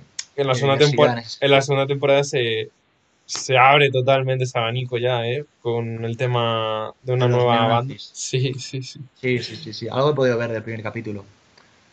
Algo he podido ver. Entonces, yo iba a mencionar más que nada el, em, lo que es el, libro que le dejan, el libro de su padre, ¿no? Que se encuentra Jax. Por ejemplo, el primer. La metaliteratura en Sons of Anarchy. La metalit, claro. Pero yo entiendo que ese libro y la lectura de ese libro va a ser el que va a cuestionar todas las bases de lo que son los hijos de la anarquía. Sí, tienes razón. Entiendo que, que Jax al principio tiene esa. La primera temporada más o menos, lo vemos ahí quemando eh, la obra de su padre y tal. Tiene esas dudas de lo que me está contando mi padre, lo que yo estoy viviendo, los sentimientos que tengo, cómo me han criado, ¿no? Todo esto. Y, al final lo vemos cuando lo quema, pero se arrepiente y lo coge. Luego vemos como el propio Piney, que tiene una copia, que nadie se espera que tenga una copia, eso también es muy bueno, ¿no? Una copia con una dedicatoria del padre, se lo entrega a, a Jax diciendo esto ya, es una hora de cambio, ¿no? Que lo vemos al final de la primera. Em, y a mí, por ejemplo, me asaltan muchísima, muchísimo interés y muchísimas ganas de, conocer un poco más cómo era, supongo que es algo que se nos irá dando a lo largo de los episodios siguientes, ¿no? Cómo era el padre, cómo llegó el padre a esa situación, qué pasó, ¿no? Que es algo que solamente saben eh, Clay y Gemma, y Piney supongo que en cierta medida, pero que, el resto desconocen, ¿no? Y es esa historia oculta de la banda que también llama muchísimo la atención y de la que poco a poco quieres saber también un poco. Y no sé qué, qué, qué opinas tú de todo esto. Yo opino que lo que más me, o sea, estoy de acuerdo contigo y lo que más me gusta de este elemento que, que introducen los eh, guionistas es eh, cómo marca el recorrido que, que has mencionado, sobre todo en el capítulo en el que están en el club, eh, la filial en la que eh, tienen ese problemilla que aparecen, bueno, que al final por culpa de, bueno, no por culpa, sino a propósito Jax hace que, que vayan a tirotearles y demás. Antes de ese conflicto, él como que se da un paseo y encuentra unos versos, ahora mismo no recuerdo de, de quién, en rojo, en un... debajo Sí, un yo puente. tampoco. Pero Pero que, su, su padre los, los marca, ¿no? En el libro. Sí, sí, que es como esos eh, fundamentos básicos sobre lo que es la anarquía. Eh, y empiezan a darle un marco teórico a su modo de ser. Y es cierto que nos irán contando más adelante qué significa, cómo, con qué intención nace el club y demás, pero sí que eh, se ve esos cimientos de, de, de su modus operandi, ¿no? De, de cómo se comportan ellos y, y demás. Y es lo que me llama la atención en contraposición a lo que se cree prototípicamente que es la anarquía, que es el descontrol por, por, pues eso, por antonomasia. Y está clarísimo que tanto los Sons of Anarchy como las demás bandas eh, están muy organizadas y no toman decisiones a la ligera. Eh, nadie va por libre, o sea, todo eso es metavotación eh, sí que se permiten licencias morales para matar, para traficar, para lo que sea, pero no hay una especie de regulación, o sea, de Mm. autorregulación del individuo, es una autorregulación de la banda. Claro, al final es esa unión, ¿no? Unión o agru- o agrupamiento consentido de una serie de personas que entienden, pues eso, que se deben de juntar y, y cooperar para un bien común en este sentido, pero no, claro, y solamente es un pequeño, son los hijos de la anarquía es un pequeño grupo. No sé, es también esto que comentas es hay que yo creo que hay que relacionarlo con lo que es el primer cimiento teórico o las primeras ideas teóricas con luego la, la consecuente eh, sí, perversión de ello, que es algo que sí, se ha sí, visto yo sí. creo en la historia a lo, a lo largo de, de los últimos siglos, ¿no? El- las ideas socialistas, las ideas comunistas, cómo empiezan siendo algo totalmente idílico y cómo acaban eh, poco a poco, que no es algo que a lo mejor se diga, pero es algo que se va intuyendo, cómo acaban poco a poco pervirtiéndose. De hecho, el nombre de, de- del Life and libro, ¿cuál Death, es? Life and Death eh, of Sam Crow o Sí, algo algo así. así, ¿no? De cómo, claro, de cómo yo tenía un sueño y cómo creo que es y cómo se ha ido convirtiendo. Y en lo que se ha ido convirtiendo, que es que ahora se mata, ahora se trafica con armas y ahora, no sé, quizá nos hemos alejado un poco Mm. de, de lo que se esperaba. Y al final eso también es muy interesante. Y en los, lo vemos un poco reflejado en los actos que hace Jax, con esto que has comentado, ¿no? Para que a ese tío de su padre o antiguo amigo de su padre, para que no vayan los mayas y lo, los mayas y lo, lo tiroteen. Y al final es porque tiene las defensas muy bajas y tal. Simplemente es voy a crear el conflicto ya para ahorrar esos percances y ese número de vidas, ¿no? Para, para que fallezca el menor número de gente. Sí, sí, sí, totalmente de acuerdo. A mí, otra cosa que me llama mucho la atención de la serie es que estoy acostumbrado a ver películas y series violentas y esta creo que es la más violenta, porque hay violencia por todo.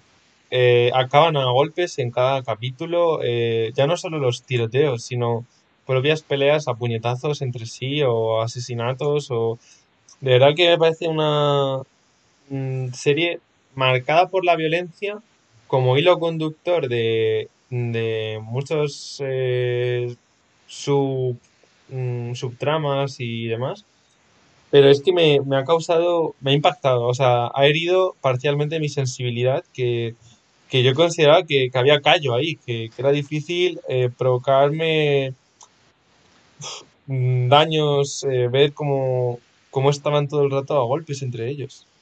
Es, es muy cruda en el sentido de, de lo que comentas, ¿no? De la violencia. A lo mejor en otro tipo de series sí que te aparece. Porque aquí no estamos comentando a lo mejor que. No, es que aparece que se le ha caído media cara porque le han reventado a golpes. Y, y de repente es. Antes estaba bien y te hacen un corte y aparece así. No, aquí es que te lo muestran todo al final.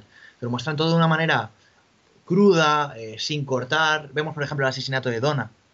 El asesinato de Donna Claro, tú piensas que le va a meter un tirito, lo típico, ¿no? De, ah, mira, viene y te mete un tiro. No, es que le mete cuatro o cinco A lo gánster por detrás. y lo ves súper crudo, lo ves cómo le entra, le ves cómo cae, luego ves el cadáver, ves la sangre y lo ves todo.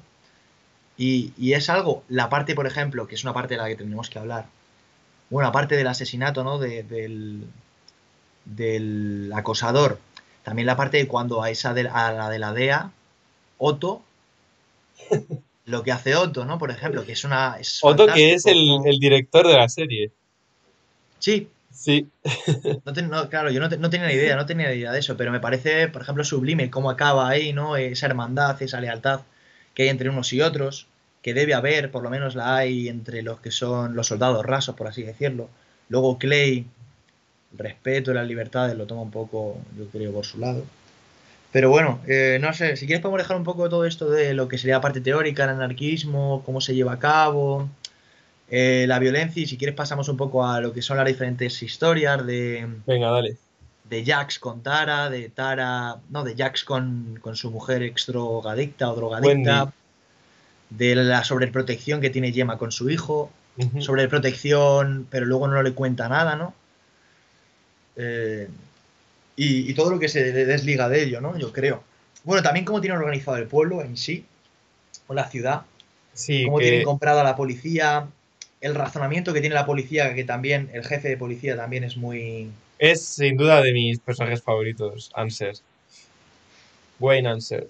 Eso de yo lo que hago es me alío con ellos para que no hagan daño al para que el pueblo esté bien y esté tranquilo y si hace falta corrom- corromperme en cierta medida no y aliarme con, con los Es- malos en es este lo que- caso lo hago Lo llega a decir eso. Él dice que lo único que le permite dormir tranquilo por las noches es que está garantizada la paz eh, en el pueblo.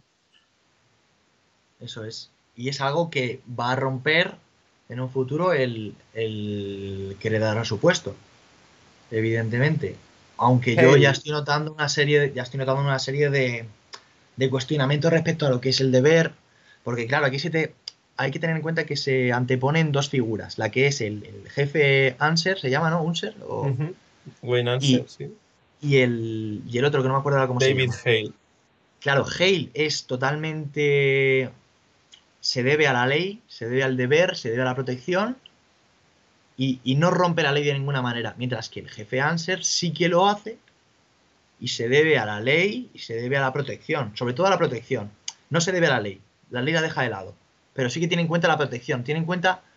Son parecidos en cierto punto, pero podría decirse que en lo que se diferencian es en la manera de hacer las cosas. Yo, Persiguen un fin común, persiguen es. un fin común, pero obran de maneras distintas. De hecho, eh, no sé si lo estarás notando tanto como se nota ya más adelante en la segunda y la tercera temporada, pero se ve un poco que Jax y Hale son el cambio de su generación. Sí. O sea, se nota que no, no considero iguales a Wayne y a Clay, pero sí que es cierto que son eh, representantes de ese Sam Crow eh, obsoleto y, y que necesita un cambio sí o sí para seguir viviendo, si no van a acabar entre ellos mismos. Y Hale y Jax eh, son, son eso, son las, los representantes de la nueva generación y el cambio. De hecho, eh, parecen llevarse muy mal y poco a poco se ve que se necesitan mutuamente para, Mm. para proseguir en, en sus investigaciones por separado, ¿no? Y bueno, ya lo verás en la segunda temporada, pero sí que sí que es muy interesante cómo evoluciona el personaje de, de Hale. Claro, la segunda temporada me da la sensación de que va a ser prefiero lo malo conocido, ¿no? Que lo Lo irás viendo, lo irás viendo. en ese sentido, ¿no? Em, pero bueno, bastante, bastante curioso el tema de la policía, el tema de cómo lo tenían ahí todo montado. Luego la serie de bandas que están los Mayans por un lado, los Niggers por otro. Los Niners, Eh, los Nords, los Mayans y, bueno, y ahora han aparecido los de la Liga de la... Sí. mm, Los Nords, son, los Nords son los de los Darby. del nazi, ¿no? Como Darby, esos. Entonces también es interesante, ¿no? El hecho de que al final hay un punto en el que voy a hacer un acuerdo con los Mayans, que son mis rivales, etcétera, etcétera. Pero bueno, quizá tampoco deberíamos de, de entrar demasiado en eso, ¿no? Porque al final se nos va a hacer demasiado largo. A mí, me, por ejemplo, me gustaría entrar en la relación de Jax con Tara y en, la, y en, y en Opie, lo que es Opie. Que Opie al final marca mucho la primera temporada, yo creo.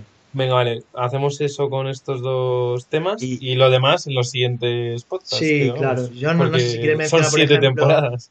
yo no sé si quieres mencionar, por ejemplo, bueno, la relación de Gemma y Clay también, también puede estar No, lo que has interesante. dicho, eh, lo que has dicho me parece bien, sí. sí, vale. Por ejemplo, el... A ver, todo el mundo se sabe, ¿no? Que según llega Tara, se sabe que acabará con Jax, por lo menos en la primera temporada, se sabe que a lo mejor se forma un triángulo amoroso en cierto punto con la exmujer, porque al final tiene un niño, ¿no? Mm, Pero para mí, por ejemplo, suceden dos escenas brutales en cuanto a, a lealtad de Jax, que es las dos junto con, eh, las dos cuando eh, están relacionadas evidentemente con el, con el acosador de la DEA. Que no sé si las tienes en mente ahora. Una es en la que le dice llévame a casa sí, y le lleva a casa y ve que le está siguiendo el pavo y le dice no, es que este tío me está acusando de venir de Chicago aquí. Y Jax necesita que le digan eso, ni se lo piensa. Es como que también tiene algo que ver y relacionarse con la actitud que tiene en ese momento en la banda, que en la banda se le juzga un poco esa lealtad que tiene hacia la banda, ¿no? Porque duda, piensa, reflexiona, algo que el resto de ellos no hacen, el resto de ellos votan sin ningún problema algo que dice Clay. Y aquí, sin embargo, vemos todo lo contrario, ¿no? Vemos que veo que Tara está en problemas, veo que tiene eh, ciertas dudas, veo que le está ocurriendo este problema y no duda, y vais y la amenaza y dice, te arrancaré la cabeza, o no sé qué, se- no sé qué, qué le dice exactamente, ¿no? Pero sí que es algo que te llama mucho la atención porque esperas que, que haya a lo mejor una mayor planificación, que no sea tan directo, pero sí que va muy directo en ese momento. Dices tú, por lo menos a mí me, me produjo cierto coraje y dije, este tío es la hostia.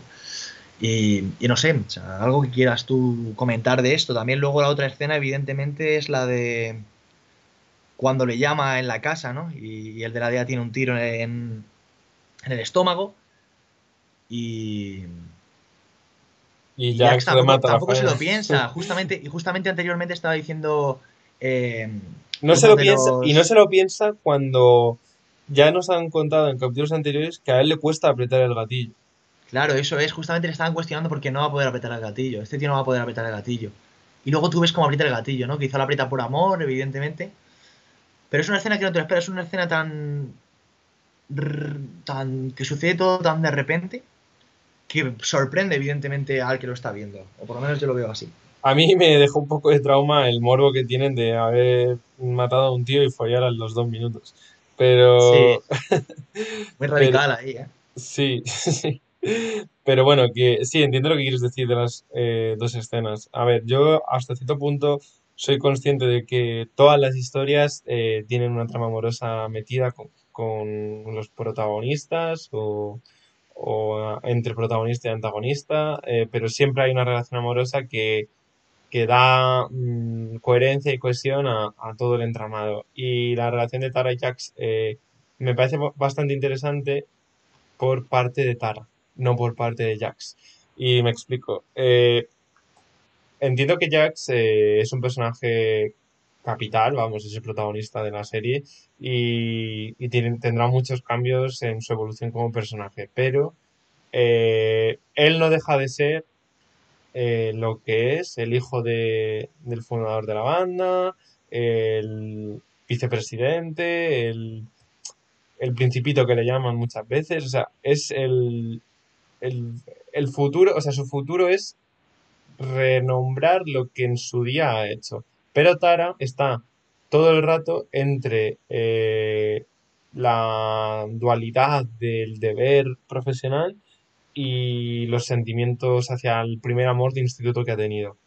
Y en muchos momentos eh, lo irás viendo, pero Tara se cuestiona todo, porque su mala relación con Gemma tampoco le hace que las cosas sean más fáciles, pero ella siente todo el rato que no le cuenta a Jax las cosas. Ella eh, está metida en un mundo de gángsters en la que ella es espectadora, pero no es partícipe. Y tiene que encubrir a Jax, tiene que ayudarle lo que pueda a nivel sanitario, pero ella tiene el debate moral todo el rato de no me está contando lo que él está haciendo, yo me gano la vida salvando vidas y él se gana la vida quitándolas. Y ella tiene ese debate eh, dentro de, de sí misma muy, muy interesante. A mí me, me parece más interesante la parte de, Tara, porque entra de lleno en un mundo en el que no se la coge bien porque ha huido eh, a Chicago cuando eh, las cosas se estaban poniendo feas en su relación con Jax y vuelve cuando están las cosas peor con, con su exnovio y todo acaba como acaba. Y ella tiene como una montaña rusa de emociones eh, infinita. Y a mí la parte de Jax, es que en parte Jax lo llega a decir, creo, no sé si lo habrá dicho ya o lo dirá, pero él se acuesta con todas las mujeres eh, como para satisfacer esa eh, necesidad de estar con alguien que no es Tara. Y, Tara, pues, eh, bueno, pues eh, no tanto. De hecho, Tara se siente muy al margen cuando ve que Wendy es la madre legítima de Abel, de Abel, y, y ella no forma parte de esa unidad familiar. Ella es la novia de, pero la madre es la otra, ha vuelto a casa, Gemma está echando toda la mierda que puede para desestabilizarla emocionalmente y bueno, a mí me parece que ella tiene una posición mucho más... Eh, me interesa más cómo evoluciona Tara y mm. cómo evoluciona Jax, porque Jax como que me, me parece más interesante su evolución a nivel próximo líder de los Sons of Anarchy. Pero en el papel amoroso, eh, la posición de Tara me parece mucho más jodida que la de Jax. Mm, claro, totalmente, porque al final, como bien tiene el nombre de la serie, ¿no? Es, hijo de la anarquía y todo va a girar en torno al club y, en torno a cómo se desarrolla el club. Por lo tanto, eh, una cosa que hace Tara y que no hace Jax es adaptarse, ¿no? Tara yo creo que en cierto punto sí que tiene que adaptarse y tiene que hacer ciertos cambios y tiene que pasar y hacer ciertas cosas que quizás no debería hacer o nunca se había planteado hacer. Mientras que Jax no. Jax entiende que yo soy así, soy del club, soy así eh, y no voy a cambiar. Es como Opi. No, es que yo no soy Opi sin el club. Entonces es algo muy parecido. Y, estoy completamente de acuerdo contigo porque al final es esa faceta, ¿no? Jax va a cambiar poco en cuanto al, desarrollo amoroso, me da la sensación. Y Tara va a ser la que va a cambiar más. También hay que tener en cuenta lo que has comentado, de que Tara traiciona en cierto punto al huir eh, a Jax. Y Jax al final acaba destrozado y por eso la madre puede tener linquina. Y también porque yo creo que sabe que va a estar mucho más controlada Jax si puede estar con la que es la madre de su hijo que si está con Tara, ¿no? Porque Tara le hace eh, tener secretos con la banda, Tara le hace desaparecer en ciertos puntos, el no saber dónde está. Y, es eso. Y justamente me he quedado en la segunda parte, en el primer episodio de la segunda temporada, cuando se debate en eso, ¿no? De, oye, porque Gemma le dice, tendrás su amor y te ganarás y tal cuando él te cuente todo, cuando hay una sinceridad total y abierta sobre ello. Pero se supongo que se planteará, ¿merece la pena que haya una sinceridad completa? ¿Yo voy a poder resistir toda esa sinceridad completa? Eh, y justamente llega y le dice a Jax, cuéntame, cuéntame lo que has hecho hoy, cuéntame lo que ha pasado hoy. Dice, hoy he ayudado a Opi a matar a un tío y le he metido cuatro balas en la cabeza y le he enterrado tal. Y se lo dice con una tranquilidad, como si fuera un día a día, de salir de la ducha un día a día, pero que él sabe que es un peso que tiene, ¿no? Él sabe que es un peso que tiene encima y es un peso que va a llevar, pero eso lo dice como, es algo que tengo que hacer, es algo que hago día a día. Y a él como que no tiene, no, no le sienta, no le cae como una bomba, como le cae a Tara, porque a Tara se le queda una cara diciendo, ahora al contármelo, yo soy cómplice en cierta medida, o yo tengo que aguantar, voy a tener que cargar también con esos pecados que carga mi, mi novio, ¿no? En este caso. Entonces sí. creo que es muy interesante, sí creo que es muy interesante eso. Y no sé, ya veremos, es la primera temporada, es sobre todo ese final, ¿no? Cuando ella duda después de que Jax le diga las cosas, de que siempre huyes, de que vienes para que yo te solucione las cosas, y en cierta medida creo que tiene razón, ¿no? Que se siente muy segura con Jax, porque sabe que Jax ciegamente hará por ella todo, y, y decide, en vez de irse a Chicago, decide mantenerse y quedarse, y quedarse aquí. Y esa escena fin ah, bueno, esa escena final, donde ella va y le da como el abrigo, ¿no? Más o menos. Eh, de la banda. También hay una cosa que quería comentarte, que justamente a esto, eh, la mujer con la que se encuentra en el cementerio cuando está durmiendo, es la misma a la que Gemma le da monedas. ¿Y qué crees que se puede significar eso? A lo mejor con esa moneda, con esa moneda se compra la manta con la que luego arropa a Jax o no, o simplemente... Wow, no había llegado hasta ahí. Claro, o simplemente hay algo ahí, o hay un guiño, algo, no lo sé, no lo sé. Es como Eh, tú me ayudas a mí, yo te ayudo a ti, ¿no? Eh, nos ayudamos mutuamente, es como una cadena. Gemma ayuda a Mendigo y la Mendigo ayuda a no, Jax. no lo había pensado, la verdad. Ahora que lo has comentado me parece muy interesante y me fijaré más. Pero, pero sí, puede ser lo que dices. Es que no lo había, no lo había pensado. O sea, yo, es que hasta cierto punto yo me he imaginado a ese personaje como una representación. Evidentemente parece real, pero lo típico que pasa en muchas series o libros, eh, bueno, sobre todo series y películas en las que te imaginas una especie de conciencia materializada en un personaje. mm. Sí, sí, sí. Y es sí, algo que ve, pero no está ahí, ¿no? Claro, eso es lo que, o sea, parece ser que sí que existe, pero como es un personaje que a ojos de la sociedad nadie lo, lo va a ver ni lo va a apreciar porque es una mm, Sí, homeless, eh, pues no, como que a lo mejor yo, yo había pensado que a lo mejor no existía y que era una representación en su cabeza, porque es un personaje que na- nadie de la sociedad se va a fijar en ella ni nada de eso, y es- pero bueno, que sí que puede ser que... Es que ya verás, ya verás, no sé, no, no te quiero comentar Sí, muchas cosas no, de ella. posiblemente si sale en un futuro iremos comentando más. Eh, no sé si quieres comentar algo más también sobre... No, de la relación eh, no. Si quieres vamos a lo de Opi que me parece claro, interesante. es que la primera temporada tampoco da, tampoco da para más, yo creo. Y en cuanto a Opi, claro, Opi es el que sale de la cárcel, el que está un poco inadaptado en ese punto, no está in- Sus hijos no, no le reconocen vida. como padre, le ven como una persona mm, extraña, su mujer no quiere que se metan líos con la banda otra vez para no acabar en la cárcel de nuevo. Sí, Está en ese punto, claro, de reengancharse otra vez, de cómo se reengancha, ¿no? Y, de- un trabajo frustrado en el que él no quiere participar. y, mm, ahí está la cosa. Yo creo que al final es un poco lo que va manejando, sobre todo lo que va desencadenando en los últimos episodios, porque él es el que no aprieta el gatillo. Eh, y luego, Donna, ¿tú crees que Donna le cambia el coche simplemente porque cree que se lo van a cargar? No, no, la verdad es que yo creo que realmente es un, un puro acto desinteresado por eso. O sea, creo que Mm, literalmente iba a ayudar a, A Gemma. a Gemma. Pero claro, hay una parte de Donna, el desarrollo que tiene Donna es de no querer ni ver a la banda, llevarse bien con Jax, ¿no? Pero no querer ni ver a la banda, eh, hasta poco a poco con las, los acontecimientos que van sucediendo, ir acercándose en cierto punto a la banda y parecía, ¿no? En el punto en el que estaba, que ya se iba a dar ese acercamiento to- total y completo. Porque al final la banda también es un gran apoyo para, eh, económicamente para ellos, ¿no? Y ahí está el abuelo también de sus nietos y todo este, este estilo. Entonces, bueno, no sé, no sé cómo, cómo ves. Opi, A ver, a evidentemente. mí de Upi me da, es el personaje que más me ha interesado al principio mm, y bueno, luego ya verás tal si te sigue interesando igual o, o ya te vas acostumbrando, pero no cabe duda de que es la, o sea, es un personaje muy, es que a mí eh, esa actitud que tiene de ser tan reservado y no comentar sus problemas con nadie, eh, me parece, me parece jugosa para comentar aquí y, y para que se dé cuenta el mm, espectador, pero entiendo que es un personaje lento en cuanto a que sus relaciones con Jax y con su familia y demás eh, nos están privando un poco de ver algo más de Upi, porque esa pasividad que tiene o esa, ese retraimiento, no sé, luego no, por ejemplo, cuando muere Donna eh, y Jax va a hablar con él y él le dice que quiere estar solo y se va a jugar con los niños, no sabe comunicarse con los niños. eh, mm. Tienes esa barrera de no saber ser un padre porque él ha estado cinco años, bueno, no sé si son cinco años, creo que sí, en, en la cárcel y no conoce realmente a sus hijos. Y creo que se lo pueden explotar más de cara a un OP más familiar.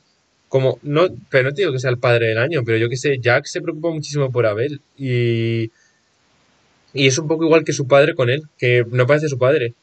Eh, Mm. Paini no parece que sea, parece el padre de Jax, no el padre de, de Opie, porque la única o sea, el único momento que recuerdo en el que le pide ayuda es para que le preste dinero y le dice Paini que no, y le dice, vale, gracias, padre, o sea, papá, lo entiendo, no sé qué, y se pira.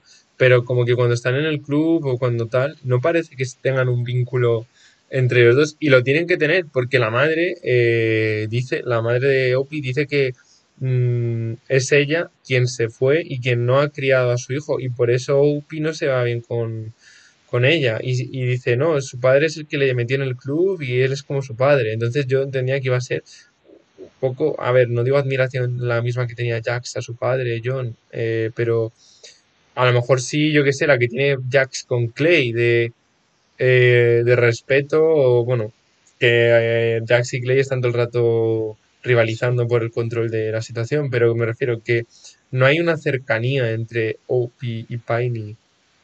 Ninguna, o sea, nula, cero. sí, sí, sí. De hecho, parece, a veces le parece hasta un poco molesto que eh, tener que llevar al- a, los nietos al colegio y cosas de ese estilo, ¿no? Mm, Pero, no sé, Piney también tiene que ser un poco... Tiene ser complicado a su manera, ¿no? Porque vemos esa, esa parte en la que en la que tiene que matar a un amigo suyo de la guerra, ¿no? Y le da una AK-47 con explosivos dentro y al final lo mata, como sufre, vemos también cómo intenta vengarse de lo que le han hecho a Donna. Eh, al final quizá muestra, intenta mostrar sus sentimientos a partir de las acciones que tiene. Yo me acuerdo, por ejemplo, que cuando Upi sale como que le han vuelto a meter en la banda y que confían en él y tal, eh, le da un abrazo y le, dije, le dice estoy orgulloso de ti, hijo, porque no eres un soplón. También es eso, ¿no? Yo creo que mm, a Upi, siempre y cuando esté relacionado con la banda, a Piney sí que le... Sí que se sentirá orgulloso de él, ¿no? Todo lo que tenga que ver con la banda, o con limpiar su nombre, el nombre de Upi, sí que involucra a Piney. Luego ya lo que es la vida familiar fuera de la banda, creo que a Piney se le hace ya bastante más complicado. El hecho de relacionarse con los niños, el hecho de ir a una casa, hacer como vida normal, ¿no? Creo que ha estado tan vinculado a, a- al club al ser uno de los fundadores que le cuesta. Y sí, la, la relación con su hijo podría ser mejor, evidentemente, para lo que tú has comentado, ¿no? Para haberle criado, ¿no? Que parece que es el que le ha criado él. mm. Pero bueno. La parte también donde Opie va y le mete una paliza, ¿no? A- Al que le de- al que se marchó sin, sin recogerlo, ¿no? Al hijo de la anarquía que le tenía que haber recogido. También Sí, vemos ahí un poco al Opie, ¿no? Resentido, que tiene que saltar cuentas. También él tiene una, este hombre, este tío tiene una vida de mierda. eh, no le voy a hacer más daño, ¿no? Porque se le ve que tiene una vida horrible. Él tampoco quiere hacer más sangre en la herida, ¿sabes? No sé, yo le veo a Opie, le veo como Jax Opie. No sé si el nuevo, me gustaría que el nuevo y me gustaría que el tío que tiene así una moicana fuera como el relevo generacional del resto, ¿sabes? Es como lo veo, hay como sangre más vieja y sangre más joven. Mm, Hay algunos hijos de la anarquía que no sé para dónde tiran. Entiendo que Bobby, entiendo que... Hay, ¿Cómo se llama? El asesino de Donna, ¿no? Tig. Ti- Tig. Eh, tiran hacia Clay. No sé si el Bueno, escocés Bobby, Bobby. Bobby tira hacia la razón, ¿eh? O sea, Bobby es un personaje muy sesudo. Él siempre intenta separar los... in- O sea, no es como Tig, que es un lacayo de Clay Mm, y hace todo lo que le pide. Eh, sí que es cierto que Bobby tiene, tiene mucha personalidad. Bobby sale en Mandalorian, sí, en un capítulo. O sea, no, no es un personaje recurrente, pero sí que tiene un capítulo en el que aparece. yo le vi hace poco en una Y serie es también. traficante de armas también. Yo le vi hace poco en una serie y él es una especie de medio porreta chamán que tiene en posesión no sé cuántos edificios, tío. Sale con un pelo larguísimo, unas rastas o no sé qué y... Sí, No sé, eh, yo lo último que he visto es que le dice a Jax que tienen que hablar, entonces entiendo que ahí a partir de su estancia en la cárcel habrá un punto de inflexión en cuanto a la relación con Jax, con Clay, algo así. Eh, quiero intuir, pero vamos, no tengo ni idea. El- la primera temporada, ¿quieres que puntuemos las temporadas? Puntuamos la primera temporada. vale, De lo que nos ha parecido. Tú ya tienes en mente la segunda y la tercera, por lo que tu puntaje probablemente sea más acertado que el mío. Yo a la primera temporada le doy un 8. Yo... Me ha gustado mucho, de verdad, me ha gustado mucho Claro, es una, es una serie que decir que, que yo, por ejemplo, vengo de ver series de 30 minutos, ver series muy cortas, de 6, 7 capítulos, y estos son 13 capítulos de 45, 50 minutos, y pensar que se me va a hacer mucho más largo y se me pasan volados. Em, venga, vale. Yo le voy a dar, sin haber visto el resto, voy a darle un 7 y medio. Voy a darle un 7 y medio. Porque no sé, a ver, ha estado bien. Ha tenido sus altos, sus partes mejores y sus partes peores. Pero yo creo que 7 y medio. Esperemos eh, a ver si el resto va mejorando, va empeorando. Al ser series tan largas, al final siempre hay alguna en el que baja un poco el nivel, yo creo. Pero si es buena serie, entendemos que, no bajará. No, no, yo creo que tiene buen ritmo de que nos guste. Muy bien, pues en principio no tenemos nada más que aportar. Esperemos que os guste todo lo que, lo que hemos comentado hoy en el podcast. Sí, es un primer paso. eh, Será que semanal, no lo hemos dicho, pero, pero Sí, nuestra intención es que sea semanal. Eh, intentaremos, pues eso, daros vuestra dosis semanal de cultura. Sí, pues, todo lo que podamos. Entendemos que quizá hayamos, como, hayamos cometido ciertos errores o, o que iremos mejorando con el tiempo, ¿no? Evidentemente. Sobre todo a nivel comunicadores. No estamos sí, sí, sí. acostumbrados a trabajar radiofónicamente y bueno, lo iremos puliendo. venimos de una carrera en la que prácticamente no se incentiva tampoco el pensar, ni el desarrollar, ni el argumentar, así que está bien. Eso es, eso Iremos es. mejorando. Bueno, Y pues esto, esto es todo por hoy. Nos vemos la semana que viene. Venga, un saludo.